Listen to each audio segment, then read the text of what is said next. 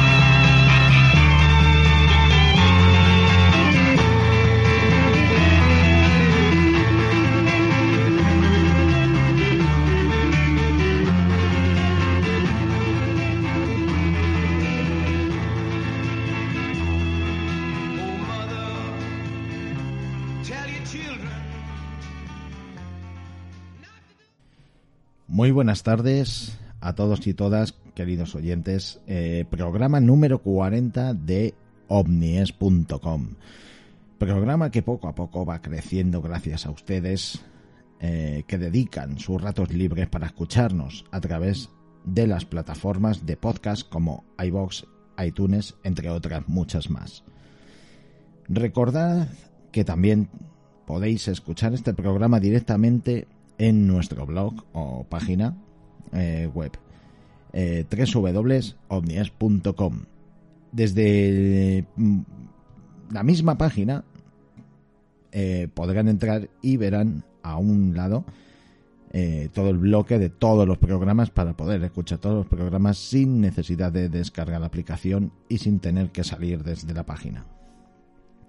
También quiero recordaros a quienes nos escuchan que en este programa nos gusta ayudar y apoyar y contribuir con otras personas. Queremos ayudar a quienes tengan una propuesta de un libro, eh, como ya hemos comentado en otras ocasiones, eh, y que esa propuesta, pues desde aquí la recomendaríamos a, cambio de una colaboración en el programa de fans de OVNIESP.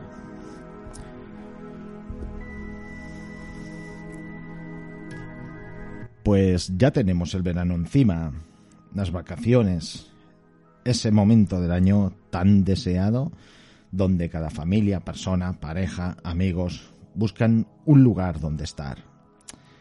Algunos más privilegiados eh, buscan zonas exóticas, eh, lugares fuera del país y otros con menos privilegiados no salen del país, pero viajan hasta sus raíces, sus pueblos, donde quizás algunos pocos tendrán sus familias, sus abuelos o padres. ¿Cómo no vamos a recordar lo que, los que íbamos al pueblo durante nuestra niñez eh, y que ya tenemos cierta edad y guardamos la imagen en nuestra memoria de tal y como era el pueblo en aquel momento? ¿Cómo no recordar a los más mayores sentados en sus sillas en las puertas de las casas hablando o escuchando la radio?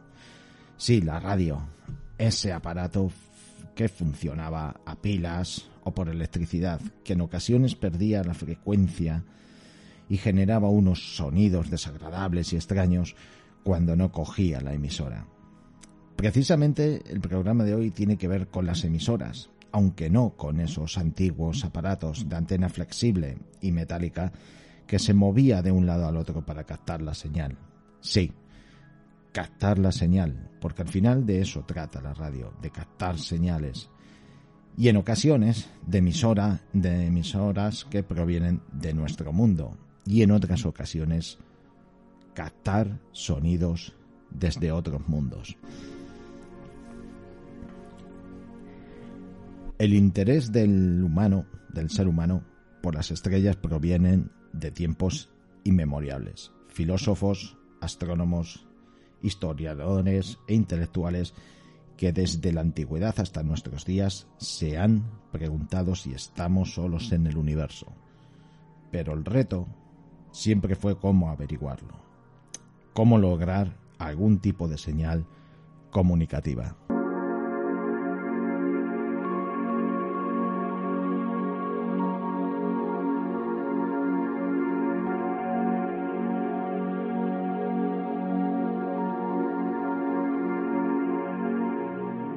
Entrando en el siglo XX, después de la Segunda Guerra Mundial, las potencias emergentes Estados Unidos y entonces la Unión Soviética comenzaron la carrera espacial, aproximadamente desde 1955 a 1980, que como su nombre indica, refiere una rivalidad entre estos dos países por la conquista del espacio.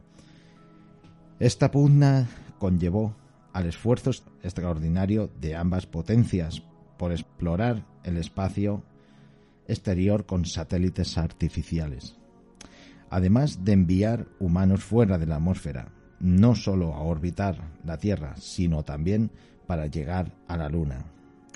Así, en 1957, la Unión Soviética lanzó el primer satélite artificial de la historia, el Sputnik 1, con fines de investigación, de geofísica, y un año más tarde, en 1958, Estados Unidos lanzó el Explorer 1, también con fines de investigación científica.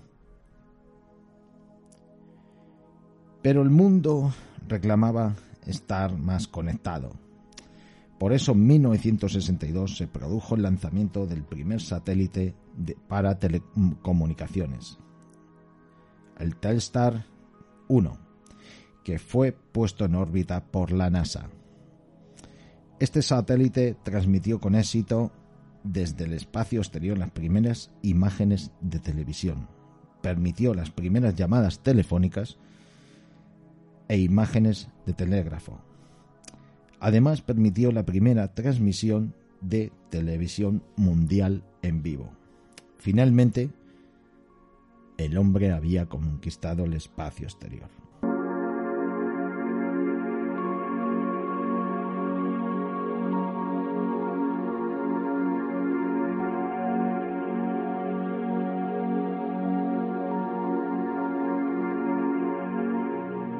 Con el paso del tiempo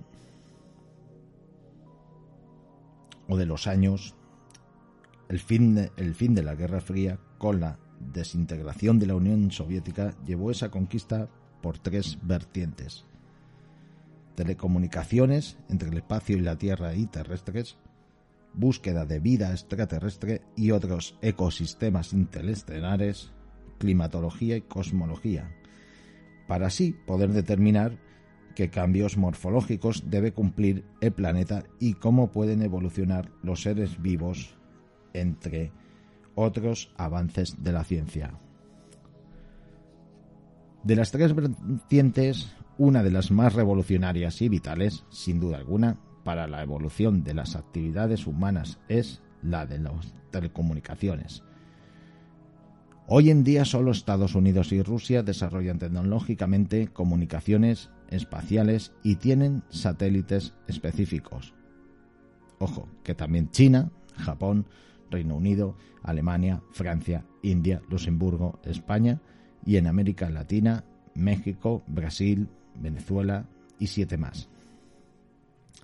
Han puesto en órbita satélites para establecer una red global de telecomunicaciones que permita no solo la transmisión televisiva, telefonía y masificación de los datos de Internet, sino que también comunicaciones espacio exterior tierra para la transmisión de datos de investigación. ¿Cómo lo hacen? Por medio de la DSN. Que por cierto, aquí en Madrid, cerca de Madrid, en un lugar llamado Robledo de Chabela, tienen eh, unas antenas. Unas que cerraron desde los años 50, que llevan desde los años 50, y otras más nuevas eh, que llevan menos años. Si no recuerdo mal, desde el año 2014. Eh, bueno, ante tantos acontecimientos y avances científicos que se alineaban con el romanticismo por la cultura extraterrestre, que en muchos momentos coincidía estos adelantos de la comunicación, y a la par se abría paso la ciencia ficción en un resplandor de grandes obras. ¿Les suena de algo la siguiente música?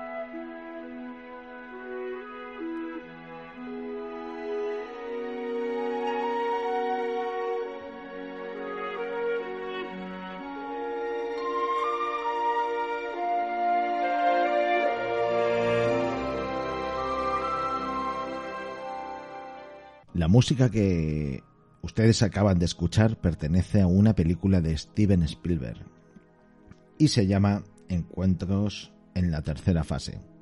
Seguramente muchos de ustedes la conozcan. El autor de, esta música eh, es John Williams e Isao Tomita.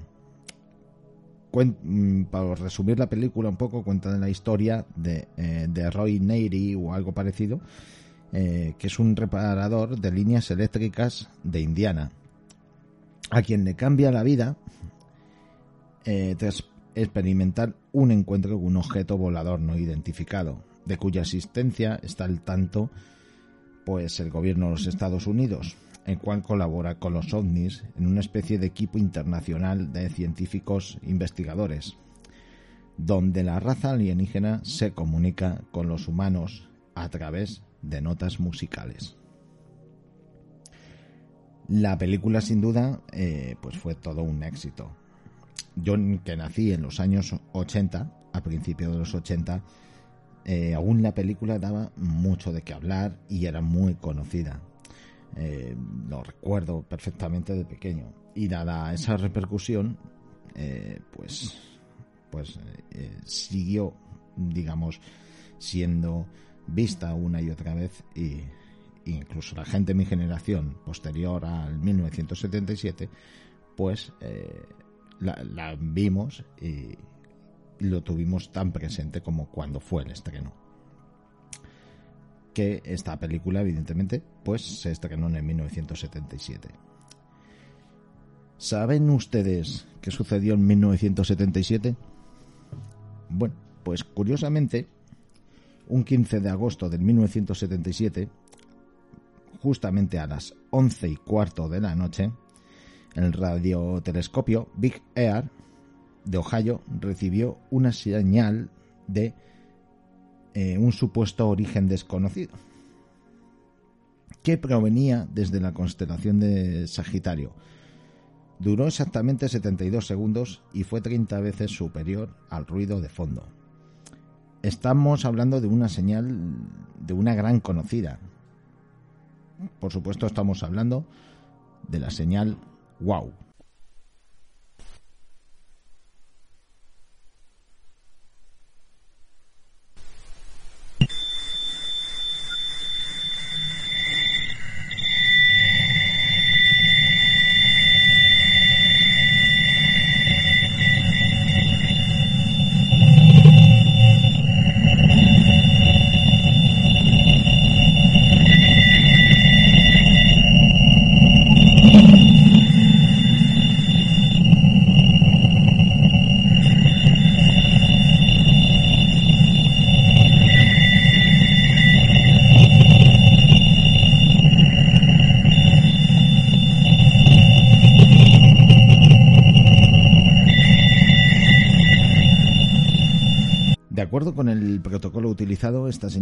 Grabada, sino que fue registrada por la computadora del observatorio en una sección de papel continuo, diseñada para tal efecto. Unos días después, el joven profesor de la Universidad Estatal de Ohio, Montaljerry eh, Henman o algo parecido, que estaba trabajando como voluntario en el proyecto SETI, eh, revisando los registros de la computadora y demás, descubrió la señal eh, anómala más intensa que hubiera detectado hasta entonces por un radiotelescopio. Es decir, era un poco la novedad. Eh, la señal fue conocida como WOW debido a la anotación de Jerry eh, que hizo en un papel, ¿no? Denotando su sorpresa y emoción. La secuencia de dicha señal fue pues E 6EQUJ5.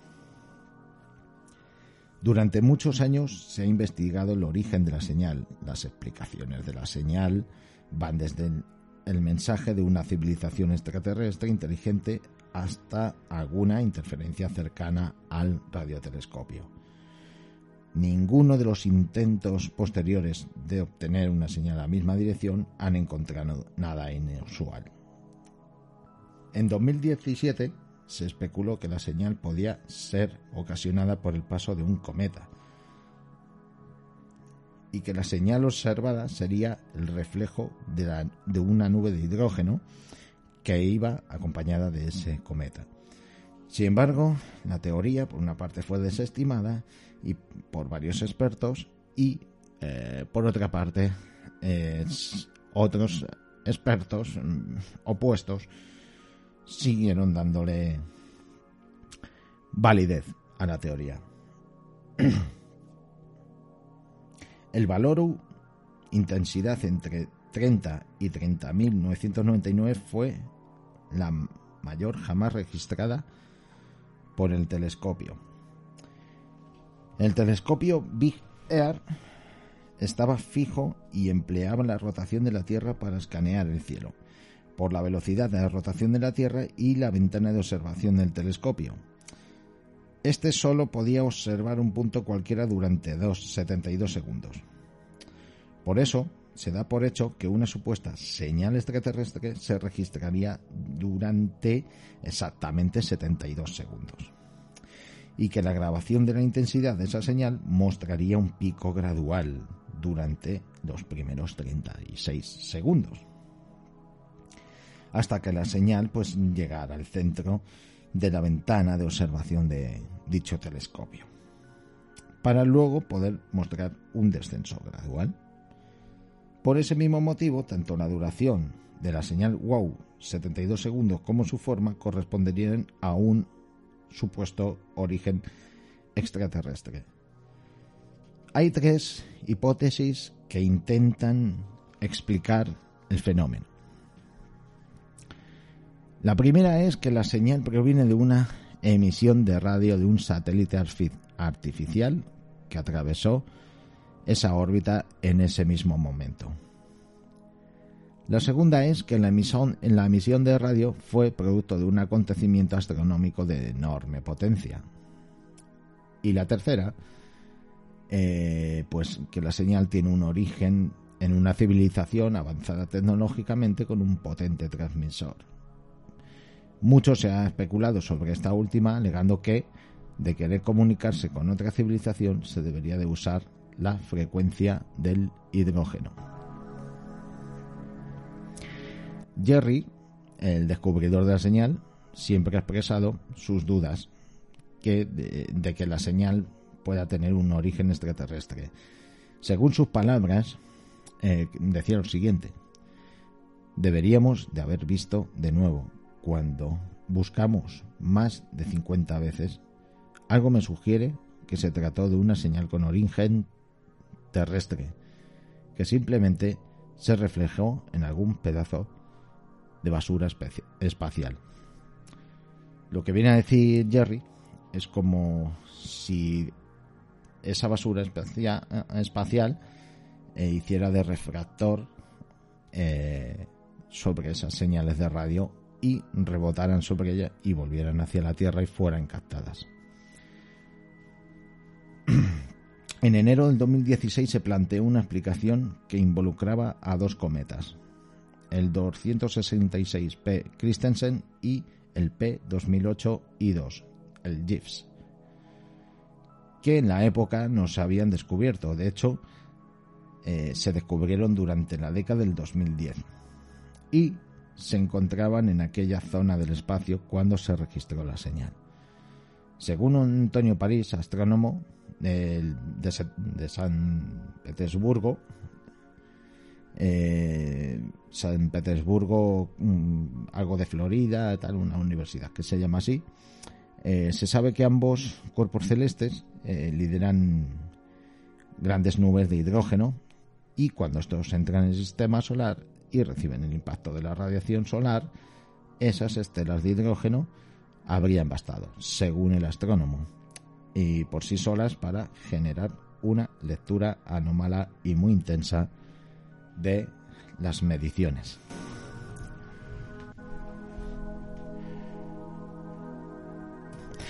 De ser así, la estela que dejaba el hidrógeno sería suficiente como para generar la mítica lectura anómala de las mediciones. Además, había un último dato revelador. Los dos cometas transitaron por esa región del espacio cuando la señal WOW fue detectada, pero no fueron descubiertas hasta el año 2006. Para probar esta hipótesis, el equipo realizó más de 200 observaciones del espectro radioeléctrico entre noviembre del 2016 y febrero del 2017. Entonces descubrieron que el cometa Christensen emitía ondas de radio a una frecuencia de 1420 MHz. Para comprobarlo, movieron su radiotelescopio en un grado. ¿Cuál fue el resultado? Pues como era de esperar, la señal desapareció y solo volvió cuando el telescopio se dispuso de nuevo sobre el cometa. El 1 de abril de este año, eh, la Washington, bueno, la Academia de Ciencias de Washington, de Washington, eh, aceptaba las observaciones del equipo y pasaba a revisarlas. Hoy, más de 40 años después, se confirma que la mítica señal wow era extraterrestre, pero ojo, no inteligente.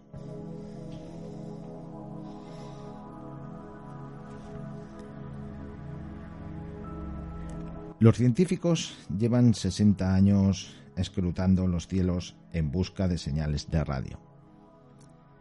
De posible origen artificial, empezando por el proyecto Ozma, la búsqueda emprendida en 1960 por Frank Drake. A diferencia de las ondas de radio que produce el cosmos de forma natural, se prevé que estos susurros de vida extraterrestre se parecerán mucho a las transmisiones que usamos los humanos para comunicarnos. Dichas señales cubrirían un intervalo muy limitado de frecuencias de radio. También presentarían una desviación característica que indicaría que la fuente se acerca o aleja de la Tierra, una pista de que la fuente de las ondas de radio se encuentra en un objeto cósmico distante, como un planeta que orbita alrededor de una estrella. A diferencia de las ondas de radio que produce el cosmos de forma natural, se prevé que estos susurros de vida extraterrestre se, eh, se parecerán mucho a las transmisiones que usamos los humanos para comunicarnos. Dichas señales cubrirían un intervalo muy limitado de frecuencia de radio. También presentarían una desviación característica que indicaría que la fuente se acerca o aleja de la Tierra. Una pista de que la fuente de las ondas de radio se encuentra en un objeto cósmico distante, como un planeta que orbita pues alrededor de una estrella.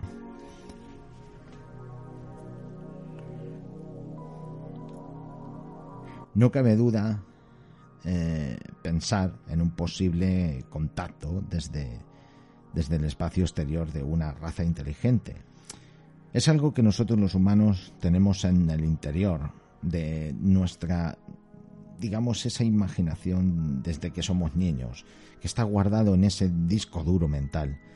La idea de la posibilidad de que sucediera, siempre especulamos, eh, con que nos ocultan la verdad y si en algún momento sabremos si hay alguien más en nuestro universo.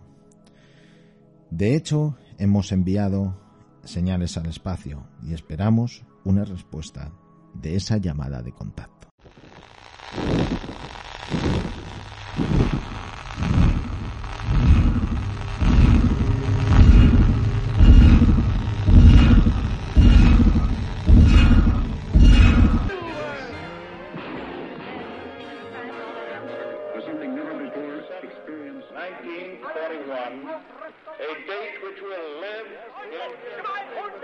And we continue the season's final edition of our Maxwell House Good News of 1930. Walter Winchell. Good evening. Mr. North American. All the ships at sea. Let's go to press.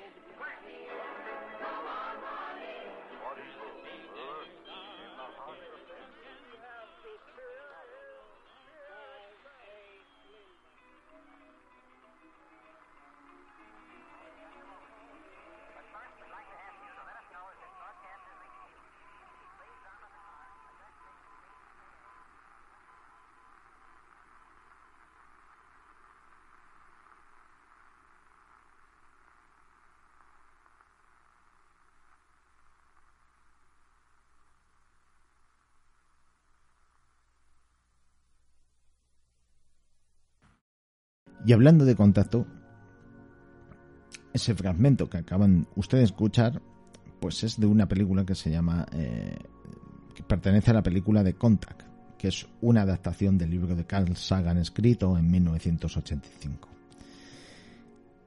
La película la protagoniza, la protagonista es Jodie Foster y hace mm, el papel de una científica del SETI que encuentra pruebas concluyentes de vida extraterrestre y es elegida para tomar contacto. La mención de esta adaptación eh, cinematográfica es un claro ejemplo de que en ocasiones, a través de la ciencia ficción, también hay un digamos, cierto mensaje de, de esperanza, de encontrar algo, como, como unas pautas, ¿no? Eh, una señal, un mensaje, una prueba de que no estamos solos. Algo que nos estimule en cierto modo a través del cine para seguir teniendo esperanza, o si quieren ustedes llamarlo, fe.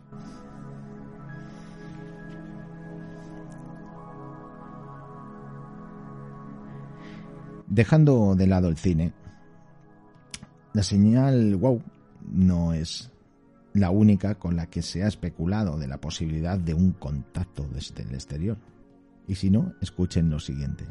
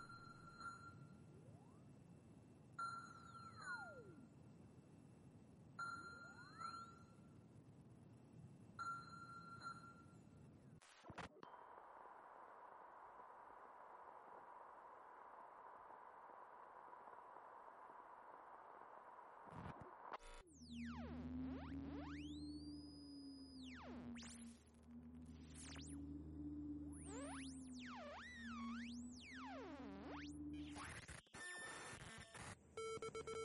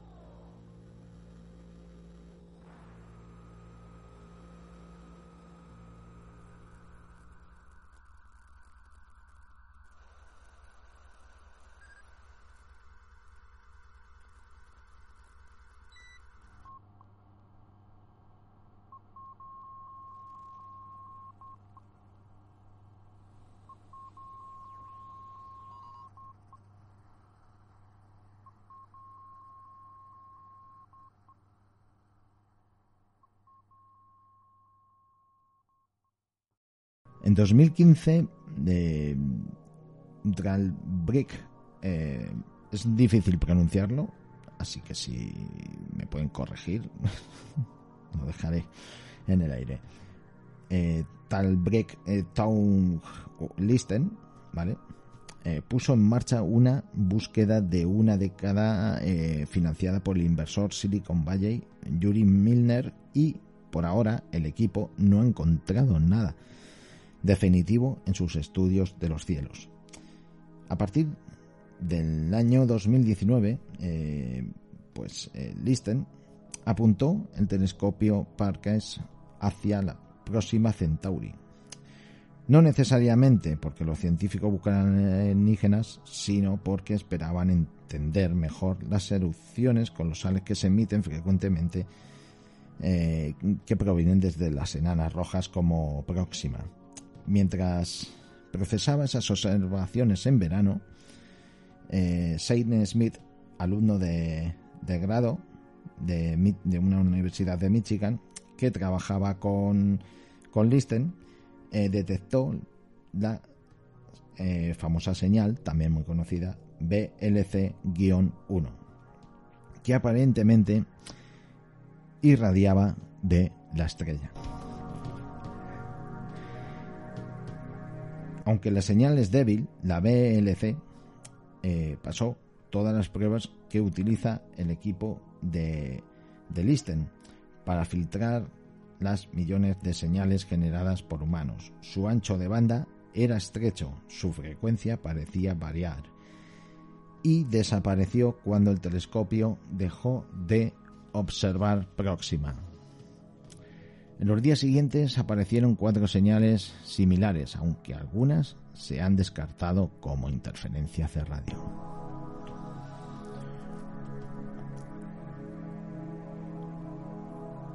Nuestro algoritmo es muy optimista sobre lo que podía ser tecnología alienígena, afirma Seik. Pero es muy emocionante porque nunca hemos llegado a la fase en la que el algoritmo detectara algo realmente interesante. Si la BLC-1 es, contra todo pronóstico, una postal del sistema estelar vecino, entonces estadísticamente hablando, la Vía Láctea debe estar plagada de civilizaciones que se comunican, señala Seth del Instituto SETI, y que en este caso habría más de 500 millones de sociedades en nuestra propia galaxia. Parecen un montón. Esto proviene de un, de un artículo de National Geographic. Y vamos a continuar.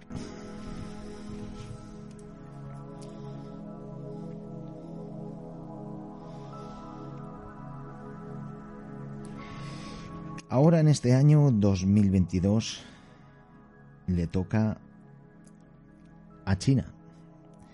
El primer titular que nos hemos encontrado en estos días es el siguiente.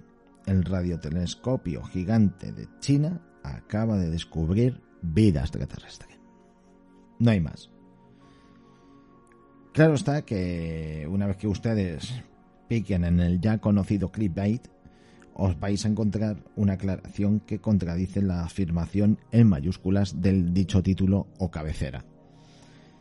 O bien si es más orientado al sensacionalismo, puede que ustedes se encuentren con una gran amplitud de, afirmaciones sin contrastar y un artículo fabricado con ciertos tintes de inmediatez eh, para generar ciertas optimizaciones en palabras clave y atracción de un público bien elegido y bien seleccionado.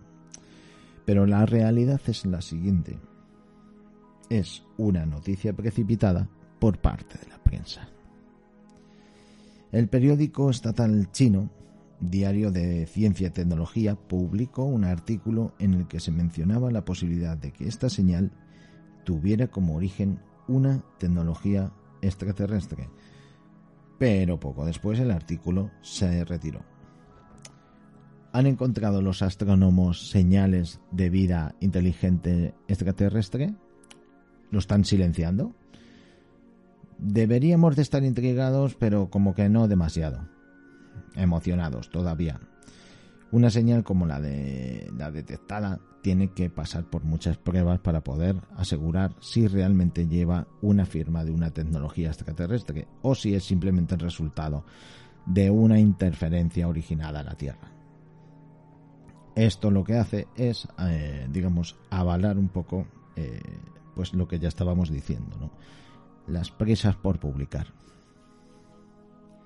¿Y por qué se ha retirado el, el dichoso artículo del periódico chino? Pues se puede especular con muchas cosas, pero realmente se trataba de un comunicado de prensa que normalmente están programados para llevar a los medios generalistas al mismo tiempo que se publica el artículo científico.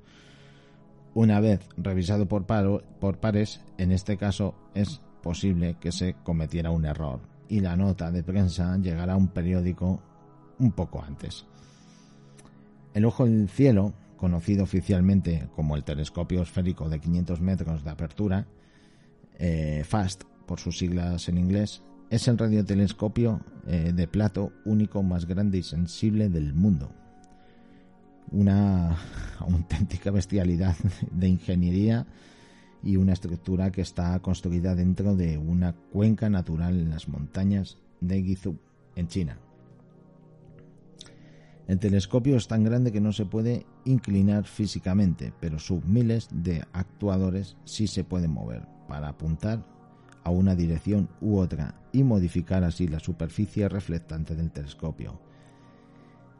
Eso le permite enfocar áreas distintas y observar una región más amplia del cielo. FAST eh, detecta radiación en longitudes de onda de radio hasta, eh, de hasta 10 eh, centímetros y se utiliza para investigación astronómica y una amplia gama de, de áreas, prácticamente casi todas.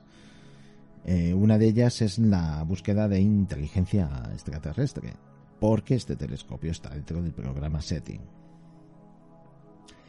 Las observaciones SETI se realizan principalmente en modo de pigback, lo que significa que se toman mientras el telescopio ejecuta otros programas científicos, que son de su objetivo principal. De esta manera se pueden escanear grandes franjas, franjas del cielo en busca de signos de tecnología alienígena o firmas tecnológicas, sin interferir con otras operaciones científicas. Cuando se observan objetos especiales, como los exoplanetas cercanos, mm, se siguen llevando a cabo observaciones específicas de SETI.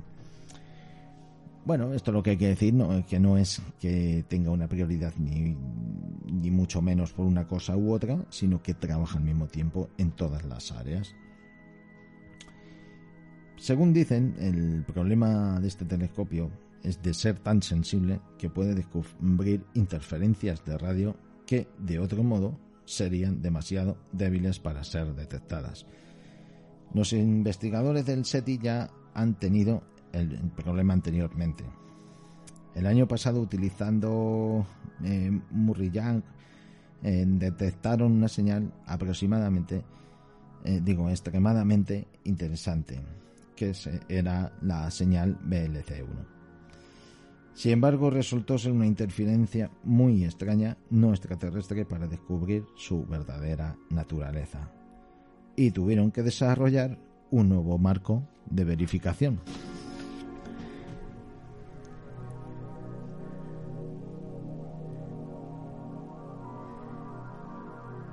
Las señales de radio, esa vía de comunicación que el ser humano valoramos como un camino hacia un posible contacto, lo valoramos tanto que incluso personas han dedicado una gran parte de su vida en intentarlo.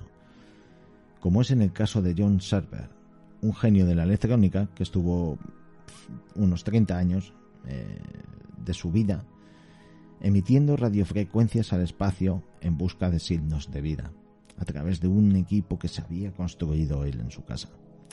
A día de hoy eh, no hay nada que avale su trabajo y ni que diga que fuera fructífero. Tan solo queda el trabajo del mismo, eh, su intento y su testimonio. Las señales de radio es algo realmente complejo y a la vez algo que puede verse comprometido por interferencias. En el caso gigante chino hablan de sensibilidad debido a sus condiciones y tamaño. Y el resto debemos de valorar las interferencias de la actividad del Sol, en es- especialmente en épocas de verano, coincidiendo con el artículo precipitado sobre las señales extraterrestres captadas por el telescopio chino. Estamos hablando de que en esta época, a partir de junio, eh, la actividad geomagnética crece exponencialmente eh, ya casi todo el verano. No hace falta ser un experto en geofísica para mm, quizás o quizás tenga algo que ver, eh, quién sabe. En ocasiones y durante nuestra historia la ciencia ficción se convertía en una predicción de algo que sucedería en la vida real. Eso es cierto. Y solo el tiempo y el avance científico, y por supuesto la voluntad, sabe o sabrá si en un futuro, si las señales de radio y este sistema de comunicación es algo universal, que puedan utilizar otras civilizaciones, o quizás si hay otra vida inteligente, esta manera de comunicarse sea algo desconocido o algo completamente obsoleto. Basamos nuestras maneras de querer entender otras civilizaciones que aún no conocemos prácticamente sin, sin conocer a la nuestra. Pero también valoramos lo que podrían ser otras civilizaciones comparándolo con nosotros. No sé si eso será un error o un acierto, pero quizás si algún día llegan unas señales o quizás ya estén llegando, ni siquiera las hayamos encontrado.